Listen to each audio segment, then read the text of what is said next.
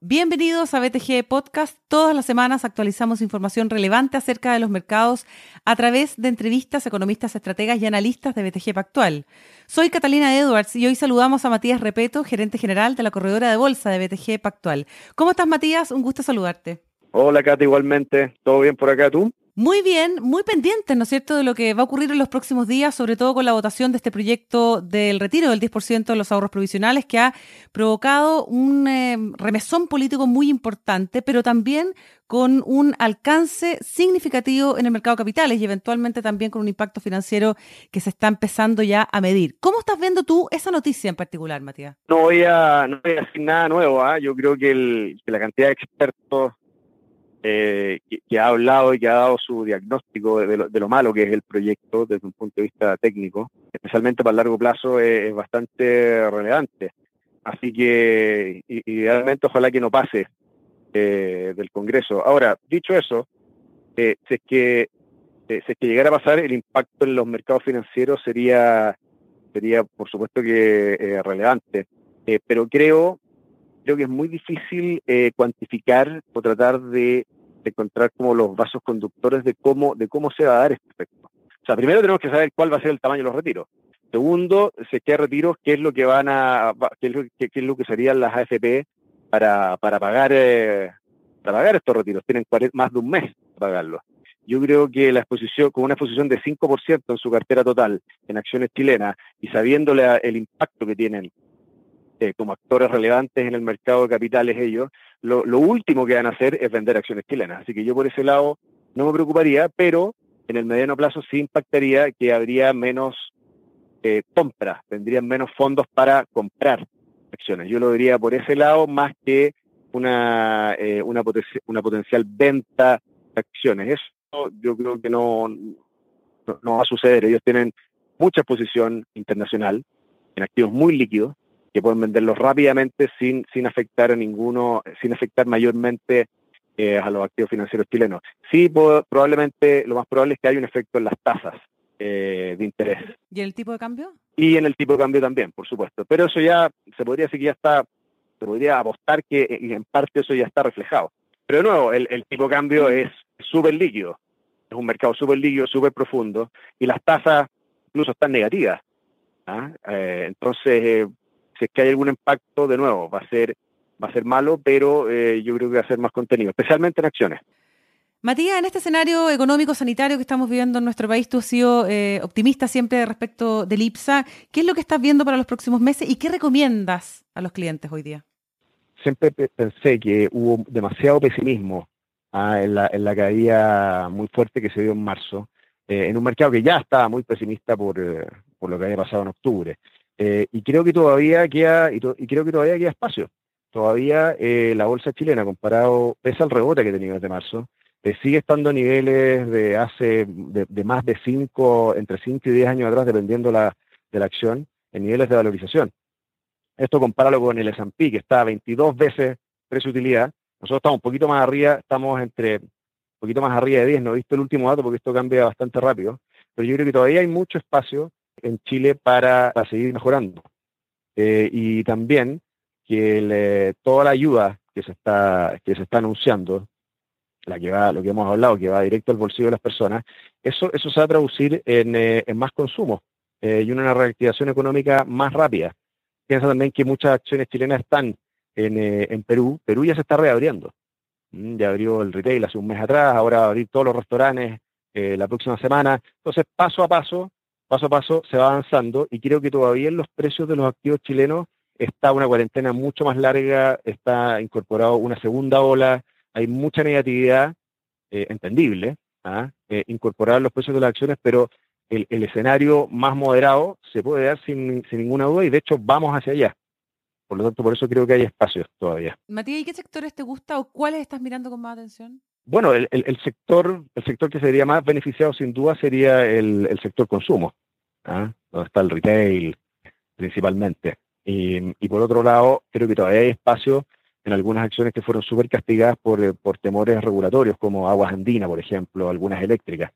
Creo que ahí, ahí está el espacio principal más, más que eh, en las compañías forestales o, de litio, que se mueven más por eh, variaciones globales en el precio que por, eh, por exposición al, consumo interno. Creo que, perdón, y voy a agregar los bancos. ¿ah? O sea, claramente que haya una recuperación más rápida y que haya más dinero en los bolsillos de las personas y de las empresas es algo que ayuda al sector financiero y al sector retail. Pasando al tema sanitario, que también es otro de los focos, ¿no cierto?, de atención de, estos tiempos, de estos días, no solamente acá en Chile, sino que también en el resto del mundo. Eh, hemos recibido en los últimos días buenas noticias. Eventualmente podríamos ya estar más cerca de un desconfinamiento, sobre todo en la región eh, metropolitana. Sin embargo, las cifras no son muy alentadoras en Estados Unidos y tampoco está claro de que sea el fin de la curva, por así decirlo. Mira, yo creo que, eh, primero, creo que la última vez que hablamos estábamos cerca de, del pic y efectivamente eso pasó. El pic fue a mediados de junio, de hecho probablemente, probablemente haber sido la segunda semana de junio, el pic de casos y de muertes en, eh, en Chile. Y, y, y, la epidemia se ha comportado más o menos igual que lo que ha pasado en Europa, tomando medidas menos eh, menos draconianas que allá. Aquí no hubo ninguna cuarentena total del país ni nada por el estilo. En el caso, en el caso de Estados Unidos, para tratar de hacer un paralelo, eh, eh, el caso de Estados Unidos no, se trata de un rebrote en el mismo lugar. Porque a mí lo que me preocuparía en Estados Unidos es que hay, que hay una segunda ola de casos en Nueva York, que es donde arrasó. ¿ah? En los lugares donde, donde circuló fuerte el virus, que son Europa, la mayoría de los países de Europa, de las ciudades de Europa, eh, en Chile y en Nueva York, yo creo que lo más probable, bueno, y no es que yo crea, es, también son los hechos. Ya llevamos varios meses en Europa y no ha habido ninguna segunda ola en, las grandes ciudades, pese a que la mayoría de los países ya incluso volvieron a clase los niños. Obviamente que con medidas, medidas de distanciamiento. No, no, aquí no se va a volver, no se está volviendo a, a lo que había antes. Pero en Estados Unidos hay varios estados que nunca tomaron precauciones mayores. Ah, entonces, lo que está pasando es simplemente que se está está circulando eh, el virus por lugares donde antes no había circulado o por lugares donde no se tomaron las debidas precauciones o se tomaron precauciones en un principio pero después se relajaron muy rápido. Así que la verdad que, bueno, es preocupante lo que pasa en Estados Unidos, por supuesto, pero no es un indicador de que puedan haber segundas olas en el resto del mundo y menos en Chile. Así que por ese lado yo creo que estoy bien optimista de lo que pasa en Chile. De todas formas, Matías, muchos eh, analistas y sobre todo basta escuchar a las autoridades chilenas, ¿no es cierto?, que dicen que mientras no haya una vacuna, esto no va a estar controlado. ¿Cómo deberíamos estar preparados frente a ese escenario? Bueno, yo creo que eso es verdad. mientras no haya un tratamiento efectivo o una vacuna, es muy difícil proyectar una vuelta a la normalidad rápida ¿ah? y, y, tampoco podemos, podemos apostar a que, a que toda la población va a quedar inmune, o una gran porcentaje de la población va a quedar inmune rápidamente, porque tampoco sabemos cuánto va a durar esa inmunidad. Eso es lo que se está eh, discutiendo ahora y casi cada día o cada semana sale nueva información acerca de esto. Dicho eso, dicho eso, yo, yo sí soy, sí soy un creyente en la, en la inmunidad colectiva o, o de rebaño. Ah, ahora, esa, esa inmunidad puede ser temporal, pero lo que los últimos reportes científicos están señalando es que el virus también se va degradando, va siendo, y en algunas, algunas cepas pueden ser eh, más contagiosas, pero a medida que aumenta su contagiosidad, disminuye, disminuye, disminuye su agresividad. Y de nuevo, todo esto, que no hayamos visto eh, segundas olas en, eh, en Europa, sino solamente en los países que tuvieron primeras olas muy, muy bajas, o sea, se contagió muy poca gente, como Australia, Israel, eh, Rumania, etcétera, confirma esto. O sea, hasta el momento toda la información, los datos duros, indican que sí se crea un cierto nivel de inmunidad en la población que junto con mantener eh, medidas de distanciamiento relativamente básicas, dejan controlada la epidemia. Estoy hablando de los casos específicos de, por ejemplo, de en Francia, en Madrid, en París, eh, en Roma, donde están abiertos los restaurantes están los restaurantes y con, y, con eh, no están completamente llenos, pero hay una actividad bastante normal y no ha habido ningún solo aumento eh, en casos ni de muerte. Eso te indica que claramente hay un cierto nivel de inmunidad. Lo que no sabemos es si es que va a volver esto eh, una vez que se baje la inmunidad de, de la población. Ahora, el daño económico está hecho, era inevitable hacerlo también para poder eh, contener la epidemia. Y mm, esto ha puesto a prueba a los gobiernos y también a los ciudadanos, ¿no es cierto? Lo estamos viviendo y experimentando en carne propia acá en nuestro país. Ahora, es también una oportunidad para que la recuperación sea a través de planes que sean más sustentables, como es la propuesta, por ejemplo, de Europa. Sí, bueno, por, un lado tenemos el hecho que es que se paralizó la, economía y tenemos caídas brutales en actividad económica. Pero por otro lado, tenemos lo que tú mismo mencionas, eh, una oportunidad para, para partir eh, eh, sin cometer los mismos errores del pasado. Específicamente, no sé si te acordarás lo que pasó el 2008 con la crisis financiera. al final, hasta el día de hoy, se critica que todo el dinero fue a los bancos, y la plata de los impuestos se fue directamente a los bancos y no se distribuyó en la economía. Ahora yo creo que está pasando exactamente lo contrario. Ah, esto lo vemos Incluso es el caso de lo que hablamos al principio de, lo que se está discutiendo en el Congreso. Ahora la plata se está yendo a los bolsillos de la gente y a las empresas, al mundo real.